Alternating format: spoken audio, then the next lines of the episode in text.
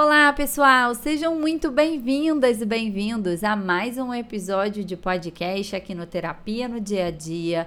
Esse é mais um episódio da série Janeiro Branco. Janeiro é o mês de conscientização da saúde mental e eu decidi gravar essa série especial, até fugindo um pouquinho do padrão aqui dos episódios que a gente costuma fazer, para falar um pouquinho sobre alguns transtornos mentais palavras que muitas vezes a gente utiliza no nosso dia a dia, até como uma descrição de uma característica ou como um adjetivo, mas que muitas vezes descrevem, né? Esses nomes estão relacionados a transtornos mentais, então eu quero conscientizar vocês sobre isso. O episódio de hoje é sobre o toque, o transtorno obsessivo compulsivo. Muitas vezes a gente usa esse termo no nosso dia a dia e eu quero te explicar nesse episódio o que de fato é ter toque. Então, esse episódio é para quem não tem toque, é para quem uh, pode estar tá sofrendo aí com alguns sintomas e muitas vezes não foi buscar ajuda porque não tem consciência que isso pode vir a ser um transtorno, para quem convive com alguém que Uh, é, vive né, um transtorno obsessivo compulsivo, ou até mesmo para quem já tem um diagnóstico e gostaria de saber um pouquinho mais sobre isso. Então, mesmo que não seja o seu caso, fica aqui comigo até o final desse episódio. Vai ser importante você entender um pouquinho mais sobre isso, para que você possa, a partir de hoje, saber diferenciar o que pode ser uma mania, o que pode já ser algo do espectro de um transtorno mental. Para quem não me conhece, eu sou a Bianca Garcia, eu sou psicóloga clínica, eu sou especialista em terapia cognitivo-comportamental e a minha missão aqui no Spotify, também lá no meu Instagram, arroba Garcia, é mostrar para vocês como a TCC, que é a terapia cognitivo-comportamental, abordagem que eu trabalho, pode ajudar vocês aí também no dia a dia. E, gente, esses episódios que a gente está fazendo aqui nessa série, eles fogem um pouquinho do modelo, né, tradicional de episódios que eu trago aqui. Normalmente eu falo mais sobre questões do dia a dia, questões cotidianas, mas por se tratar aí de uma causa importante, né, eu engajei aí nessa causa e eu espero que vocês também me ajudem aí nessa missão de compartilhar essas informações aí para o máximo de pessoas que a gente puder e poder ajudar as pessoas, né, a terem mais saúde mental. Bom, já quero começar esse episódio, né, fazendo aquele meu alerta legal que é natural quando a gente entra em contato com informações de alguns sintomas, que a gente se identifique com alguns sintomas, né? Mas é importante lembrar que o papel desse episódio não é fazer um diagnóstico, não é que você faça um autodiagnóstico, só um profissional de saúde mental está apto a fazer isso, então psicólogo ou psiquiatra. Então já é, te oriento, né? Se você se identificar com muitas coisas e isso estiver te trazendo sofrimento na sua vida em várias áreas, que esse é um alerta importante para a gente entender se a gente precisa ou não buscar ajuda, eu gostaria, né, de te sugerir que você busque a ajuda de um profissional de saúde mental, psicólogo, psiquiatra. Você pode encontrar em atendimento particular, né, se é o seu caso, através do plano de saúde, mas você pode também encontrar atendimento gratuito nos postos de saúde, é, clínicas da família, algumas ONGs, também atendimento social, ou até mesmo atendimento gratuito também em universidades é, também cursos de pós-graduação que oferecem cursos na área de psicologia e você pode inclusive né, ser atendida gratuitamente, tá bom? Bom, dado esse alerta, que é muito importante, né? Eu tenho essa responsabilidade aqui, eu já fico mais tranquila para falar um pouquinho para vocês sobre isso. Bom, é natural que às vezes a gente acabe falando, né? Ai, nossa, eu tenho toque eu tenho toque de limpeza, eu tenho toque de organização.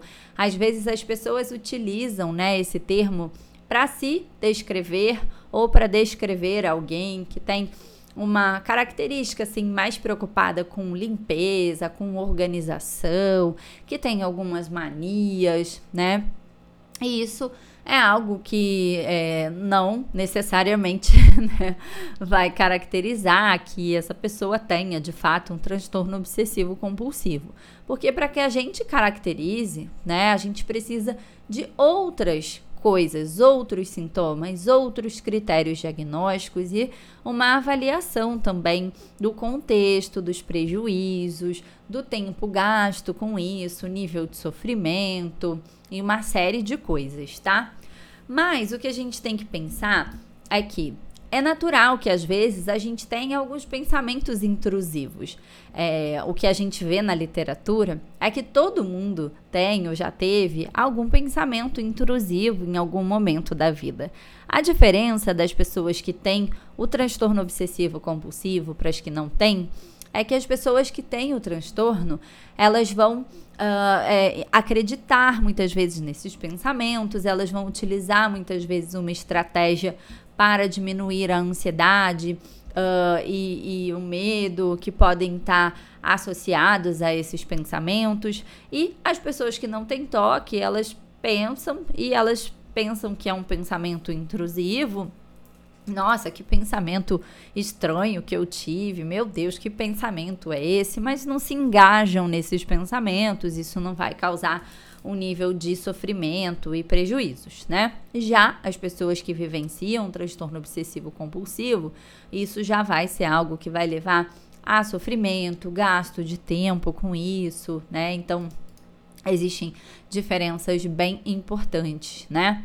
Então, a gente precisa pensar que talvez a gente conheça pessoas que lavam demais as mãos, se preocupam muito com higiene de maneira uh, né, fora do padrão, uh, perdem muito tempo com limpeza, verificando portas, janelas e, e fogão inúmeras vezes.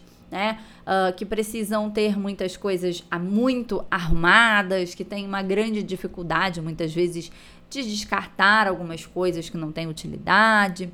Só que a gente precisa entender se isso é algo pontual ou não, o nível de sofrimento que isso causa na vida dessa pessoa, né? Então, a gente pode muitas vezes achar que, que coisas que as pessoas fazem ou nós fazemos, né? É algo, ah, isso é uma mania, né? E não levar em consideração que isso pode ser um transtorno, Uh, como também a gente pode ter o transtorno e ficar achando que, ah, não, é só um jeitão meu, é só uma mania, né? E isso gerar uh, prejuízos e sofrimento clinicamente uh, significativo, né?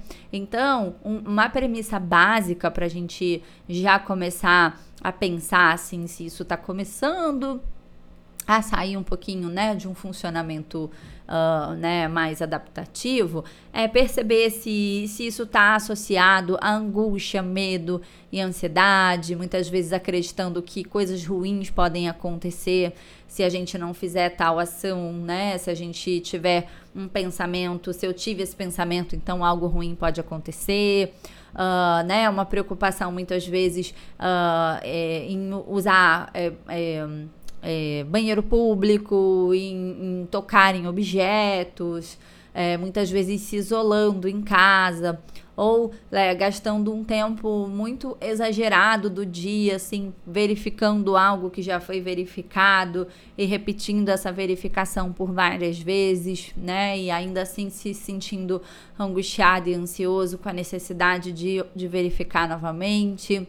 É, então é importante a gente entender que se isso é, vai ocupar né, um tempo significativo do dia, se isso é algo que acontece ali de maneira recorrente, se isso causa prejuízos no funcionamento, se eleva ansiedade, angústia, medo, é, leva à evitação né, de alguns contextos, porque às vezes a gente, ah, mas eu não fico ansioso, né? Mas tá, mas talvez a pessoa ela mexeu na vida dela inteira para evitar aquela situação. E aí, quando eu consigo evitar, eu não tenho ansiedade em relação a isso, né? Então, Uh, normalmente, é, isso vai estar tá também relacionado com rituais, né? Tanto rituais motores, assim, então ter que tocar em algo, ter que uh, é, fazer um movimento, né? Até às vezes pode até ser um movimento estereotipado, ou até mesmo rituais mentais também, né? Que acaba uh, sendo um pouquinho mais é difícil, né? Porque muitas vezes é mais fácil de fazer esses rituais, mesmo que em público, e acaba é, sendo mais difícil da gente identificar. Né? Então, para que a gente possa pensar na possibilidade de um transtorno, a gente precisa considerar um gasto de tempo, de sofrimento, uh, prejuízo no, na vida da pessoa, né? nos relacionamentos, na vida social, na vida profissional, não precisa ter em todos, né? mas em algumas áreas importantes da vida, né? Então isso já é algo que a gente começa a pensar sobre isso, né? Então a gente vai então entender que o transtorno obsessivo compulsivo ele é um transtorno, né? Que ele vai envolver a presença de pensamentos intrusivos, obsessões, né? As obsessões são pensamentos que vão invadir a cabeça, muitas vezes de maneira repetida, são desagradáveis, né? É, acabam sendo repetitivos algumas vezes, uh, estão associados muitas vezes a ansiedade, medo, porque muitas vezes está relacionado a um conteúdo que é negativo, catastrófico, ou até mesmo constrangedor, inconveniente né? Então a pessoa pode uh, ter pensamentos de, de medo de contaminação. Uh, pensamentos de dúvidas recorrentes que é, insistentemente essas dúvidas surgem e a pessoa fica buscando esse reasseguramento e até pensamentos de conteúdos indesejados. Então conteúdos relacionados a aspectos religiosos sexuais e uma série de coisas que muitas vezes não são pensamentos que a pessoa se sente confortável em ter, e isso vai muitas vezes gerar muita ansiedade, medo, né? Também vai ter a presença do que a gente chama de compulsões. As compulsões, elas são atos assim repetitivos, muitas vezes utilizados ali com a finalidade de diminuir o medo, a aflição, desconforto, que muitas vezes está relacionado às próprias obsessões, né, como lavar as mãos, verificar a porta, é, repetir uma palavra, uma oração insistentemente, né? E pode ser observável, né? Como, sei lá, uh, verificar várias vezes se uh, fechou a porta. Ou mentais, né? Repetir uma frase, né? Com uma contagem ou algo do tipo. E pode também ter a presença de evitações, que são comportamentos aí que muitas vezes, né, as pessoas com toque vão utilizar para evitar ter contato direto ou proximidade com, é, com objetos. Então, por exemplo, uh, é, corrimão, né, maçanetas.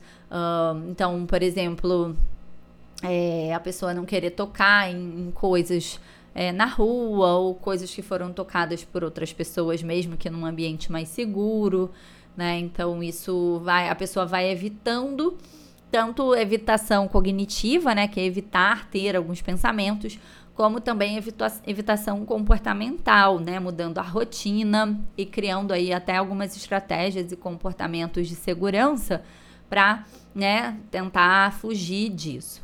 Bom, o que a gente sabe hoje, né, é que essas estratégias de utilizar um ritual para minimizar aquilo, ou evitar, ou fazer uma outra estratégia que a gente chama de neutralização também, elas são os fatores que mantêm o, o transtorno, né? Então acreditem. É, são as próprias estratégias utilizadas e que, obviamente, as pessoas que têm toque utilizam porque isso gera muito sofrimento e sozinhas elas não conseguem realmente, né?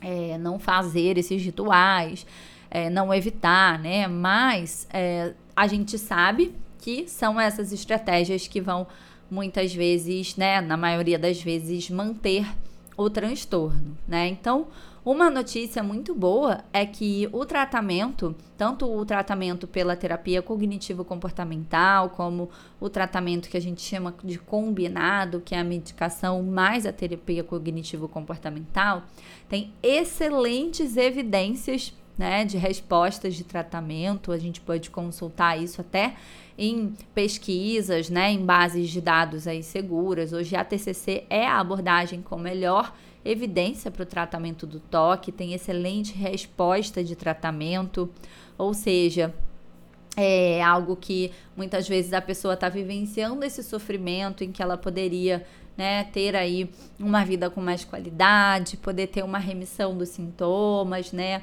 ou até em alguns casos, né, ter uma remissão até total, né? Então isso tudo a partir de um tratamento. E o tratamento basicamente, né, ele vai envolver primeiro, né, uma psicoeducação, que é um pouco do que eu estou fazendo aqui com vocês é, de explicar muito como é o funcionamento do toque, como é que isso acontece, como é que esse transtorno se mantém. E a gente vai depois, né, é, avaliar qual é o nível de gravidade, assim, se é, um, se é leve, moderado ou grave, tudo vai depender né, do nível de prejuízo e de insight que a pessoa tem, para entender se a gente vai encaminhar também para um tratamento medicamentoso, se a gente pode é, tentar somente com a psicoterapia. Depois a gente vai fazer uma lista de sintomas, né? E nós vamos trabalhar com uma estratégia chamada exposição e prevenção de respostas, que é a gente vai fazer uma hierarquia, né, de exposição assim bem, bem, bem, bem gradual é, e isso é feito de maneira bem gradual para que não seja aversivo né, para o paciente. Para quê? Para que a pessoa ela se abstenha ali dos rituais, da evitação. É, e com isso a gente vai aumentar um pouquinho, obviamente, a ansiedade, mas depois vai acontecer um fenômeno que a gente chama de habituação, em que essa ansiedade ela vai começando a diminuir, até porque muitos daqueles pensamentos é, eles vão se desconfirmando. Então, por exemplo, uh, vamos imaginar aqui alguém que tem é, um medo, né, um toque que envolve medo de contaminação, tá? A gente vai primeiro, né, é, fazer um combinado com os pacientes de uma regra que a gente chama regra de 80%, né? Nunca propor uma, uma exposição, né, que a pessoa não esteja ali 80% uh, ah, segura para fazer.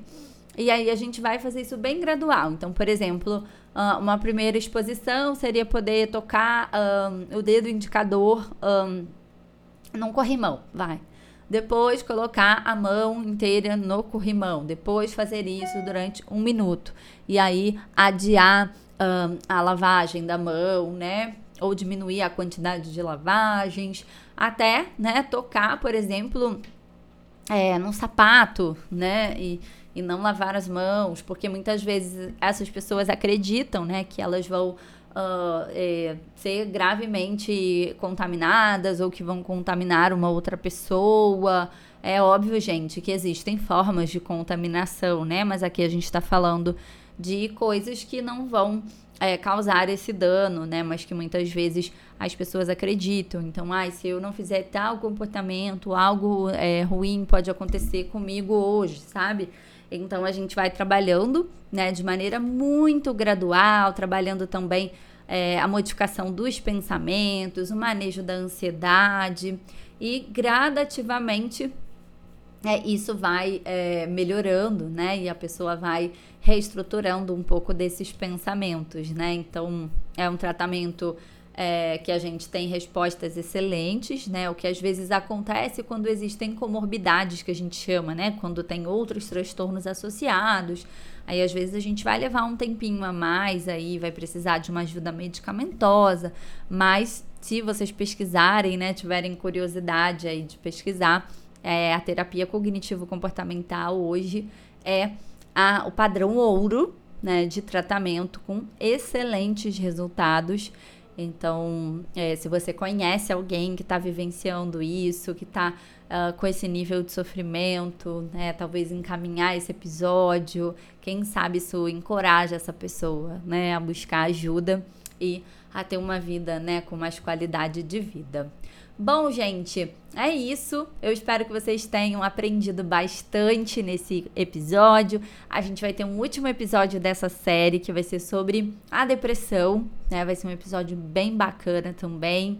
E depois a gente recomeça, a gente volta, na verdade, né, com os nossos episódios padrão, né? Falando mais de coisas cotidianas, mais de coisas do dia a dia, para eu ajudar vocês aí com uh, mais repertório para vocês lidarem melhor com os seus problemas, tá? Lá no meu Instagram, arroba Garcia, tem um post fixado para vocês deixarem comentários, então depois passa lá, me conta o que, que você achou desse episódio, o que, que você aprendeu com esse episódio, eu vou adorar saber. E vou deixar aqui também na descrição o link da minha comunidade, a comunidade Terapia no Dia a Dia. A gente tem diversos cursos lá que aprofundam nos temas aqui dos episódios. Vai começar agora essa semana um curso de hábitos para vocês desenvolverem um hábito comigo durante 30 dias. A gente tem curso lá de manejo de ansiedade, tem mais uma programação aí de cursos, Clube do Livro para esse ano. Então você paga apenas R$19,90 por mês e você tem acesso a todos os cursos que já estão lá disponíveis e os que forem né, é, postados lá na comunidade ao longo aí do período que você estiver lá na comunidade, tá bom? Então o link aqui da comunidade está na descrição desse episódio. Eu espero que vocês tenham aprendido bastante. A gente se vê no próximo. Até lá!